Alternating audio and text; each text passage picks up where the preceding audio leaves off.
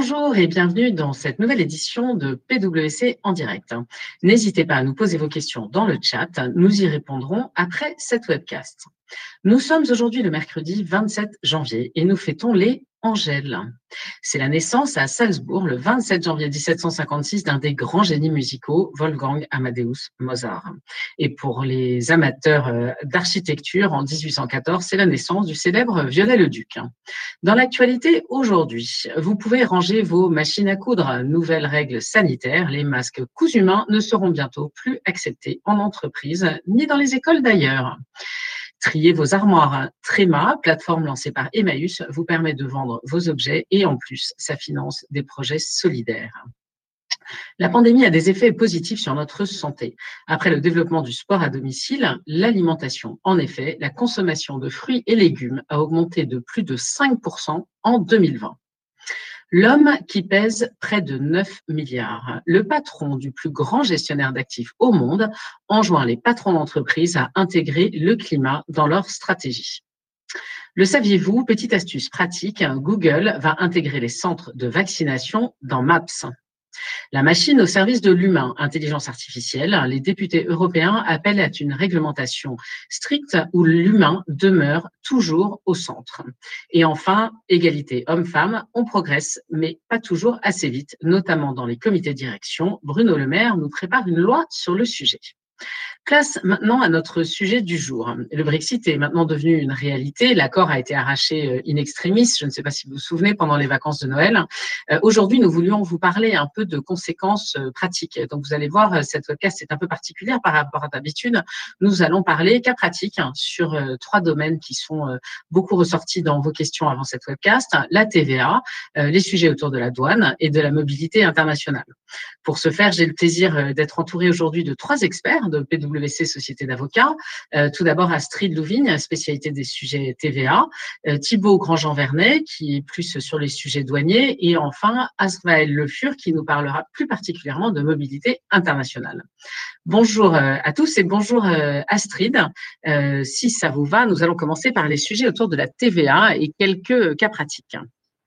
Bonjour à tous.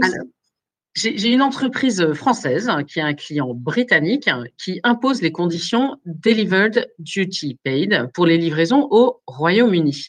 Comment ça se passe d'un point de vue TVA alors, euh, donc effectivement, donc il s'agit d'un cas où euh, on va avoir un incoterm, donc DDP, qui va régir la relation entre un fournisseur et le client en Grande-Bretagne. Donc, euh, on va rappeler tout d'abord euh, ce qu'est un incoterm. L'incoterm vise à, fixer les objectifs, les obligations respectives des parties euh, en matière de transport notamment, ainsi que les obligations des parties en matière de, de formalités d'exportation et d'importation. Alors, dans le cas qui nous intéresse, donc, il s'agit d'une vente de biens réalisée sous l'incoterme DDP, Delivered Duty Paid, rendu droit acquitté. Donc, concrètement, les procédures de dédouanement à l'export et à l'apport sont sous la responsabilité du vendeur jusqu'au lieu de livraison chez le client en Grande-Bretagne. Donc, premier point d'attention, le vendeur français sera considéré comme l'importateur des marchandises en Grande-Bretagne et sera redevable de la TVA d'importation. La difficulté tient au fait que euh, l'administration fiscale euh, anglaise considère actuellement que, euh, en l'absence de tout élément, ce transfert donc, des risques liés à l'incoterme couvre également le transfert de propriété des marchandises. Donc, dans ce cas, le transfert des propriétés entre donc, le vendeur français et le client anglais est considéré intervenir après l'entrée des marchandises en Grande-Bretagne. La conséquence est que comme le transfert de propriété des biens euh, intervient après l'importation, euh, le vendeur français sera redevable également d'une TVA anglaise. Concrètement, donc, notre vendeur français devra s'immatriculer à la TVA au Royaume-Uni, euh, déposer donc un dossier spécifique auprès de l'administration fiscale anglaise, collecter la TVA sur ses ventes domestiques réalisées auprès de ce client, la reverser au Trésor et déposer également des déclarations de TVA locales un petit conseil pour, euh, pour vos relations euh, commerciales. Euh, donc, il convient donc effectivement de vérifier dans vos conditions contractuelles actuelles ce qui a pu être convenu en matière d'incoterm et de vérifier ses impacts en matière de TVA et également en matière de douane. Merci beaucoup. Alors, j'ai une autre question pour toi. C'est donc une entreprise qui a vendu des biens à destination du Royaume-Uni avant le Brexit, donc avant le 31 décembre 2020. La vente a ensuite été résiliée et ces biens retournent en France. C'est quoi là le traitement euh, TVA dans ce cas-là? Donc, euh, effectivement, il s'agit donc euh, typiquement le cas d'une entreprise française qui a vendu donc ses biens avant l'expiration de la période de transition, avant le Brexit, et euh, donc, cette vente a dû, euh, en principe, être euh, traitée comme une vente exonérée de TVA au départ de France, une livraison intracommunautaire. Et donc, cette entreprise, elle a dû donc déclarer, déclarer cette opération dans sa déclaration de TVA, ainsi que dans sa déclaration d'échange de biens à l'expédition. La problématique à laquelle elle est confrontée maintenant, c'est donc l'annulation de la vente et le retour des marchandises en France. Est-ce qu'on peut considérer que ce retour est rattaché à cette livraison intracommunautaire ou euh, l'entreprise française doit-elle traiter cette opération comme une importation en France avec l'acquittement d'une TVA d'importation? Heureusement, euh, la France, euh, l'Angleterre et la Commission européenne ont anticipé ce type de cas et ont prévu des lignes directrices pour, prévoir le traitement TVA applicable à ce type d'opération. Et donc, euh, il est admis que ce retour puisse suivre le régime des réimportations en exonération de TVA. C'est-à-dire que ce retour pourra être exonéré de TVA d'importation sous réserve que les biens retournés sont identiques à ceux qui avaient été expédiés initialement et que les biens sont bien dans leur état initial. Donc à cet effet, le vendeur devra donc souscrire une déclaration d'importation, mais attention, il devra être en mesure de justifier euh, que les biens ont bien été expédiés en Angleterre euh, pour pouvoir bénéficier de cette exonération. Il y aura aussi donc euh, d'autres interrogations euh, à se poser, notamment sur les modalités de facturation. Est-ce que moi, entreprise française, je dois euh, émettre un avoir pour ce retour des marchandises? Et, également est-ce que je dois remplir une déclaration d'échange de biens? Merci beaucoup. Alors, un autre cas qui, nous intéresse et qui intéresse nos auditeurs, c'est la vente par correspondance. Comment ça se passe si je vends depuis la France un bien par correspondance au Royaume-Uni? Alors, donc, comme le Royaume-Uni a quitté euh, l'Union européenne, le droit de l'Union européenne, n'est plus applicable et les autorités britanniques ont adopté des modifications à leur législation interne dans ce domaine, s'agissant des euh, envois importés euh, en Royaume-Uni en provenance de n'importe quel pays du monde. Donc, plusieurs critères doivent être pris en compte maintenant pour déterminer le régime TVA applicable à ces opérations, notamment la valeur du colis. On a un seuil de 135 livres, la qualité de l'acheteur, est-ce un particulier, est-ce euh, un professionnel, et si une plateforme de euh, vente en ligne intervient? Donc concrètement, si euh, moi, entreprise française, j'expédie un colis d'une valeur inférieure à 135 livres auprès d'un particulier, euh, nouvelle règle, je suis redevable de la TVA anglaise sur cette vente. Je dois donc m'immatriculer à la TVA en Angleterre. Alors, dans le cas euh, de l'intervention d'une plateforme, donc euh, la vente là sera réputée être effectuée entre la plateforme et le client. En matière donc B2B, donc lorsque la vente est réalisée dans ce cas avec un professionnel, on aura potentiellement un mécanisme d'autoliquidation sur cette vente domestique. Et euh, donc, autre point, lorsque le colis euh, est donc euh, supérieur à 135 livres, la TVA d'importation donc sera due, mais il conviendra dans ce cas de déterminer qui est l'importateur des marchandises. Donc moi, le vendeur ou le client. Donc, dans tous les cas, il faudra porter une attention particulière sur la détermination de ce seuil de 135 livres. Merci beaucoup, c'est très clair euh, pour ces différents cas pratiques euh, sur, les sujets autour de la TVA et c'est post-Brexit. Euh, maintenant, Thibault, j'aimerais bien qu'on parle un peu de douane. alors là aussi, quelques cas pratiques, vous ne m'en voudrez pas de regarder mes notes parce que parfois c'est un tout petit peu technique pour être sûr que je ne fasse pas d'erreur. Donc, une entreprise souhaite importer des biens depuis l'Asie, les stocker en France et ensuite les importer au Royaume-Uni. Pourquoi est-ce que l'exemption de droit de douane n'est pas automatique dans ce cas? C'est une question très intéressante. En fait, la signature ou la, publication et la signature de l'accord transitoire, donc cet accord, a remis au centre des débats un concept qui est à la fois très intéressant en douane, mais aussi très compliqué, qui est celui de l'origine préférentielle. L'origine préférentielle, qu'est-ce que c'est? C'est un accord de libre-échange entre deux pays permet à chacun aux marchandises qui sont originaires, donc qui sont envoyées ou produites selon un certain nombre de critères dans les deux pays signataires à l'accord, de bénéficier d'une exemption, d'une réduction des droits de douane. C'est un critère juridique qui est défini en fonction du produit, en fonction de sa classification douanière, et qui surtout dépend de l'accord en tant que tel et n'est possible que pour les signataires de l'accord. Qu'est-ce que ça veut dire? Dans ce cadre-là, j'importe mes produits d'Asie, le pays d'importation n'est pas signataire à l'accord, ce qui veut dire que même si je stocke mes produits en France, les produits importés au Royaume-Uni vont garder l'origine euh, du pays d'exportation, du premier pays d'exportation, et ça signifie que pour avoir une exemption des droits de douane, je vais devoir eh, avoir un accord entre le pays d'exportation et le Royaume-Uni, et l'accord entre le Royaume-Uni et l'Union européenne ne va pas s'appliquer. Pour ça que l'exonération des droits de douane n'est pas, n'est pas automatique, et nous, enfin, nous, ce qu'on voit aujourd'hui dans la pratique et suite à la signature de l'accord, c'est vrai que le premier, le, 24 décembre, quand l'accord a été publié, tout le monde a été très euphorique en se disant on a un accord de libre-échange, personne ne va payer de droits de douane. Et en pratique, mmh. on a eu un effet qui se coule de, en se disant bah, finalement, comme on a une origine préférentielle limitée aux marchandises originaires de l'Union européenne, cette origine préférentielle est extrêmement limitée et cette réduction des droits de douane l'est aussi pour ça que mon exemption de droit de douane n'est pas automatique. Merci beaucoup. Je, comprends très bien pourquoi ce n'est pas automatique. Alors du coup, si, on prend un autre exemple, donc une entreprise qui importe des biens au Royaume-Uni depuis un pays qui a un accord commercial avec le Royaume-Uni, comment est-ce qu'on peut bénéficier des dispositions de l'accord?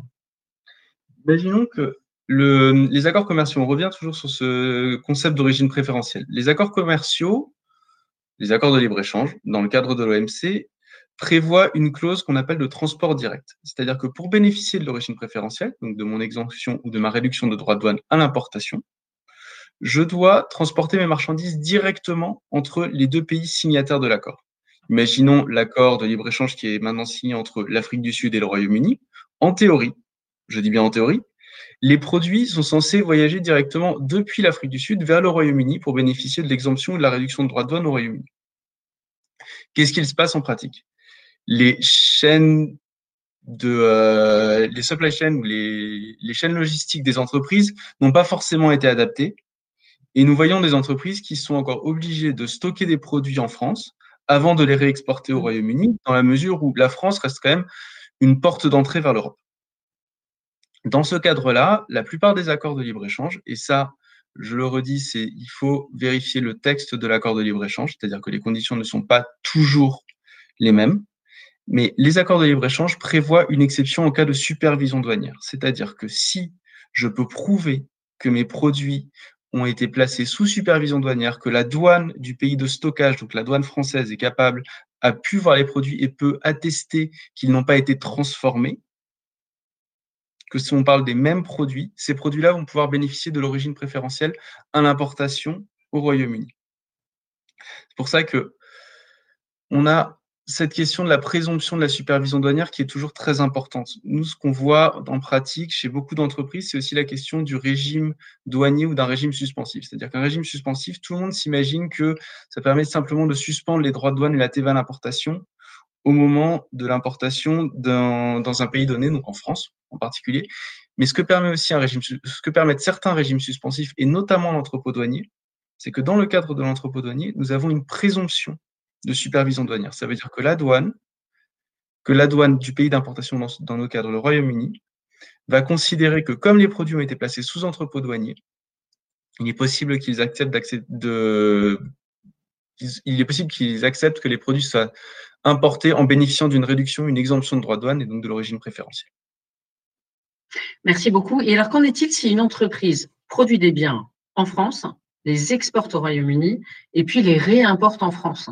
Est-ce qu'elle doit là encore payer des droits de douane? Alors, dans ce cadre, on touche à trois concepts qui sont très importants. Et tout dépend un petit peu du schéma opérationnel de l'entreprise. J'ai un premier concept qu'on appelle le cumul bilatéral, c'est-à-dire que j'exporte des biens du Royaume-Uni, je les transforme en France et je les réimporte au Royaume-Uni.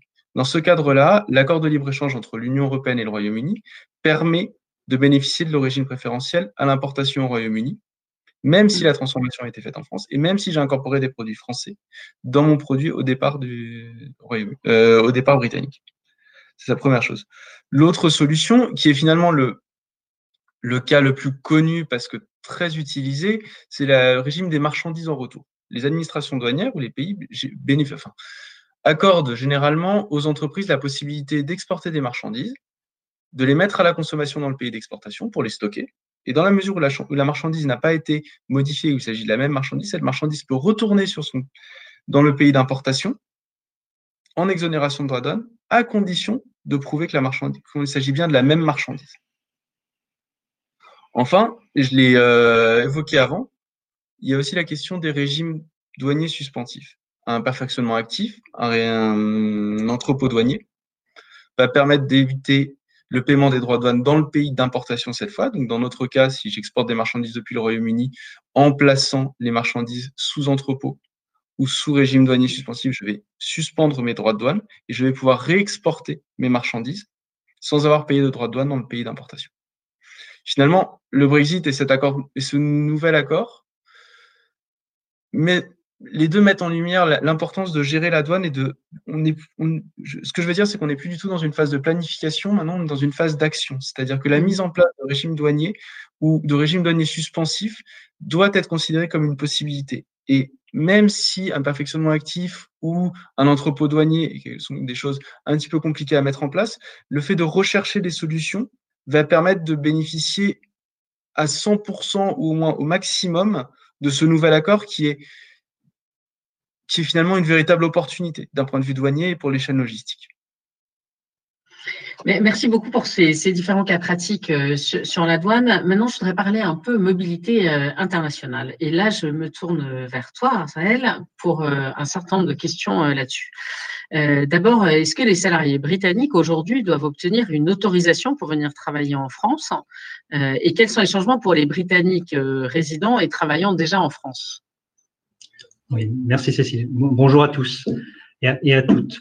Et, effectivement, alors il y a un certain nombre de changements et dans ce contexte, il convient de distinguer euh, deux phases? D'abord, les, les, salariés qui sont déjà en France à la date du Brexit, donc au 31 décembre dernier, et ceux qui sont arrivés depuis, donc depuis euh, là, depuis, euh, depuis janvier, et qui viendront dans, dans, les mois ou les années, ou les années à suivre. Pour, toutes les personnes qui sont déjà en France à la date du Brexit, ils doivent solliciter avant le 1er juillet, donc ça va venir relativement rapidement, un titre de séjour via une plateforme dédiée gérée par le ministère de, l'Intérieur, qui cette démarche consistant en fait à, donner lieu à une convocation à la préfecture pour une prise d'empreinte afin d'obtenir un titre de séjour, puisque les salariés britanniques, désormais, contrairement à avant, devront bénéficier d'un titre de séjour. Il convient de distinguer néanmoins parmi toutes ces personnes qui devront faire effectuer cette démarche celles qui peuvent justifier d'au moins cinq ans de séjour déjà en France et celles qui ne peuvent pas bénéficier de ces cinq années de, séjour. Pour celles qui ne peuvent pas euh, justifier d'un séjour d'au moins cinq ans, qui ont, pardon, qui peuvent euh, justifier d'un séjour d'au moins cinq ans, ils ont un droit au séjour permanent, donc ils peuvent travailler donc, ils auront cette démarche auprès de la plateforme à effectuer. Je dirais, c'est tout. Pour ceux, en revanche, qui ne peuvent pas justifier de, ces cinq années, ils n'ont pas un droit au séjour euh, permanent et ils, pas, ils ne peuvent pas travailler de manière automatique. Ils doivent en apporter la preuve au titre de l'exercice d'une activité professionnelle, donc prouver, démontrer, remettre un contrat de travail avec une entreprise française, par exemple, ou bien un contrat de travail avec une société étrangère britannique par hypothèse s'il s'agit d'un détachement, et ensuite obtiendront le titre de séjour euh, adapté. À noter qu'il y a néanmoins trois exceptions à cette utilisation de cette plateforme. Il s'agit des frontaliers. Alors, dans le, en matière d'immigration, ce qu'on appelle frontalier, ce serait une personne qui réside au Royaume-Uni et mmh. qui est euh, présente en France euh, moins de 90 jours sur une période de 180 jours.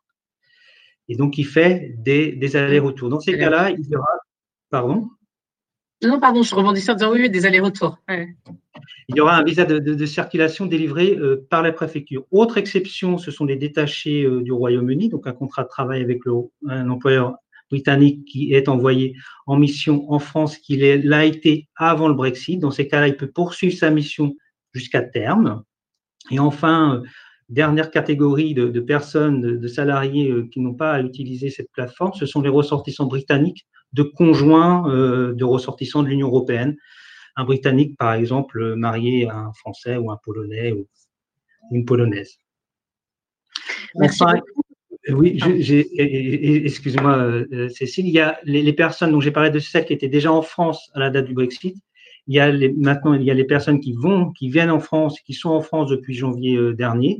Dans ces cas-là, on applique le droit commun du droit des étrangers. Autrement dit, les Britanniques seront traités comme les ressortissants américains, par exemple. Donc, pas de visa pour des, des courts séjours, un visa pour des longs séjours, un titre de séjour et de travail qui pourra varier en fonction de la situation, soit parce qu'ils viennent, ils sont envoyés, détachés par un employeur britannique en France, soit parce qu'ils doivent conclure un contrat de travail avec une société française dans le cadre d'une mobilité intragroupe ou de prestation de services. Donc, à situation différente, réponse différente, mais dans tous les cas, il s'agira d'appliquer le droit commun des étrangers pour ces Britanniques. Merci beaucoup. Et alors, j'ai une question aussi pour euh, les employeurs français qui envoient leurs salariés en mission au Royaume-Uni et inversement d'ailleurs. Est-ce qu'ils vont être obligés de cotiser localement? Euh, Oui et non. Les deux hypothèses sont envisageables. Mais il y a une bonne nouvelle, et c'est un peu en réalité une, surprise une demi-surprise, c'est que dans le cadre de l'accord du Brexit donc de décembre dernier, qui traite euh, des, aspects dont, dont, on parlait tout à l'heure mes collègues, il y a aussi un protocole dédié à la sécurité sociale. Et ce protocole dédié à la sécurité sociale reprend dans les grandes lignes la réglementation européenne qui s'appliquait jusqu'à présent. Donc, ce qu'on connaît en matière de sécurité sociale, notamment concernant le détachement, va perdurer. Dans une certaine mesure, je vais y revenir, mais ça va perdurer. Autrement dit, si je prends un exemple, un salarié d'une structure ou d'un employeur euh, britannique qui est envoyé en mission temporaire en France pendant maximum deux ans pourra être détaché au sens de la sécurité sociale et ainsi être maintenu au régime britannique de sécurité sociale et corrélativement exonéré du paiement de cotisations en France. Et l'inverse est vrai je mets juste un, bémol, puisqu'en réalité, pour, que, pour appliquer cette règle de détachement limitée à 24 mois, il faut que tous les États membres de l'Union européenne optent en, faveur de cette option. Ils ont jusqu'à la fin du mois, donc encore quelques jours pour le faire. Il n'y a pas eu communication officielle à, l'échelle européenne sur le sujet, mais on sait officieusement qu'a priori, tous les États membres ont accepté et devront figurer dans une annexe dédiée permettant donc l'application de ce régime de détachement et donc de payer des cotisations que dans un seul pays, le pays d'envoi et pas nécessairement le, pays d'accueil, euh, dans, les exemples précédents que je viens de, donner. J'ajoute une, une, dernière chose, c'est que contrairement à avant, en revanche, il n'y aura pas la possibilité d'être détaché plus de 24 mois. Jusqu'à présent, on pouvait être détaché jusqu'à 5 voire 6 ans, ce qui était assez confortable pour les sociétés. Ce ne sera plus vrai, euh, ce n'est plus vrai euh, depuis, euh, depuis le mois de janvier. À noter, et ce sera mon dernier commentaire sur ce sujet, je me rends compte que je suis un peu bavard, à noter que les, les, situations qui ont pris effet avant, et c'est un peu comparable avec ce que je disais tout à l'heure concernant les droits des étrangers, ce qui avait pris effet avant le 31 décembre peut perdurer. Et donc les règles qui étaient applicables avant le 31 décembre continuent à s'appliquer tant que la situation ne change pas ce qui signifie que, par exemple, une personne qui a été détachée du Royaume-Uni vers la France pour quatre ans pourra toujours l'être jusque potentiellement, donc euh, quasiment euh, fin 2024. Euh, et donc, quand je dis détaché, et donc être exonéré du paiement des cotisations, des cotisations en France. Et peut-être juste, si je me permets, un, dernier commentaire, parce que c'est assez important, parce qu'on a un retour des, clients assez fréquents sur ce sujet ce sont toutes les personnes qui travaillent de manière régulière sur les deux territoires, en France et au Royaume-Uni. Et ça arrive beaucoup plus souvent qu'on ne peut le penser. Alors, c'est vrai qu'en compte tenu de la crise sanitaire, aujourd'hui, c'est un peu moins vrai. Mais néanmoins, il y a quand même une tendance de fond, une personne qui travaille un ou deux jours dans un pays et le reste de, son temps euh, dans l'autre pays. Dans ces cas-là, on a mécaniquement un conflit de juridiction puisqu'il y a deux activités sur deux territoires différents. Il faut régler ce conflit et le texte, le protocole nous permet de régler ce conflit en identifiant des règles qui, qui nous disent dans quel pays je dois cotiser et dans quel autre pays je suis donc exonéré. Et ça, ça perdure. C'est le même système qu'avant. Donc, ça va continuer. Et ça, c'est également une, bonne nouvelle. Merci beaucoup. Et une autre question, en fait, euh, qui, concerne aussi les, salariés. Comment ça se passe pour les, droits à la retraite, en fait? Comment sont reconnues les périodes de travail euh, entre Royaume-Uni et France? Alors, concernant les droits à la retraite, c'est comme ce que je disais tout à l'heure euh, concernant la législation applicable et donc où je dois payer des cotisations de sécurité sociale. Euh, le règlement européen qui s'appliquait avant est repris euh, avec ce protocole, ce qui signifie que les droits, à les périodes britanniques seront prises en compte pour le calcul des, droits à la retraite. Je donne un exemple très simple. vous le savez peut-être, en France, pour avoir une, retraite de base à taux plein, il faut, en fond, c'est vrai que ça dépend de, la date de naissance, mais disons 172 trimestres. Donc c'est long. Euh, si une personne a travaillé pendant 10 ans au Royaume-Uni avant le 31 décembre, ou vient maintenant travailler au Royaume-Uni pendant 10 ans et y être assujetti, donc ça fait 40 trimestres, ces 40 trimestres seront pris en compte par les autorités françaises pour examiner le droit à la retraite. C'est ce qu'on appelle la totalisation. On totalise les périodes.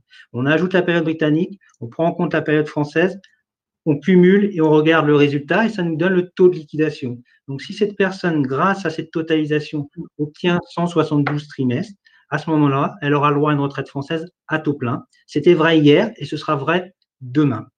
À noter également qu'en matière de, prestations, ce n'est pas concernant la retraite, mais pour assurer, parce qu'on a aussi pas mal de questions de, nos clients sur ce sujet, c'est concernant l'assurance chômage. Une personne vient en France, est assujettie au régime français et est licenciée, mais elle a contribué que, entre guillemets, six mois, par exemple. Elle aura le droit à une retraite, à des prestations françaises de chômage, mais uniquement pendant six mois, alors que potentiellement, elle pourrait en bénéficier pendant 24 mois, voire 36 mois en fonction de, son âge. Et là encore, on va totaliser les périodes. On va prendre en compte les périodes britanniques, d'assurance chômage. On va les ajouter aux six mois dans mon exemple français. Et ce total va permettre de bénéficier pendant plus longtemps que dans le cas contraire des prestations françaises euh, d'assurance chômage. Et bien sûr, tout ce que je vous ai dit est vrai à l'inverse. C'est-à-dire que la réciproque est vraie puisqu'il s'agit d'un accord euh, entre le Royaume-Uni et les États membres de l'Union européenne, dont la France. Merci beaucoup. Merci pour ces éclairages. Euh, enfin, un grand merci à tous les trois d'ailleurs pour tous vos éclairages. Je, vois que les questions euh, crépitent. Malheureusement, le temps nous manque. Euh, donc, nous allons prendre toutes ces questions et, vous répondre de façon individuelle après cette webcast. Je vois qu'il y a beaucoup de questions, notamment sur, sur le sujet des services financiers, sur d'autres questions sur les fournisseurs, sur les salariés. Donc, nous allons prendre toutes ces questions et y répondre. Vous devez voir l'enquête de satisfaction qui s'affiche à droite de votre écran. Merci de partager avec nous euh, vos retours sur ces webcasts. C'est toujours euh, très précieux et je vous avoue que nous les lisons avec beaucoup euh, d'attention.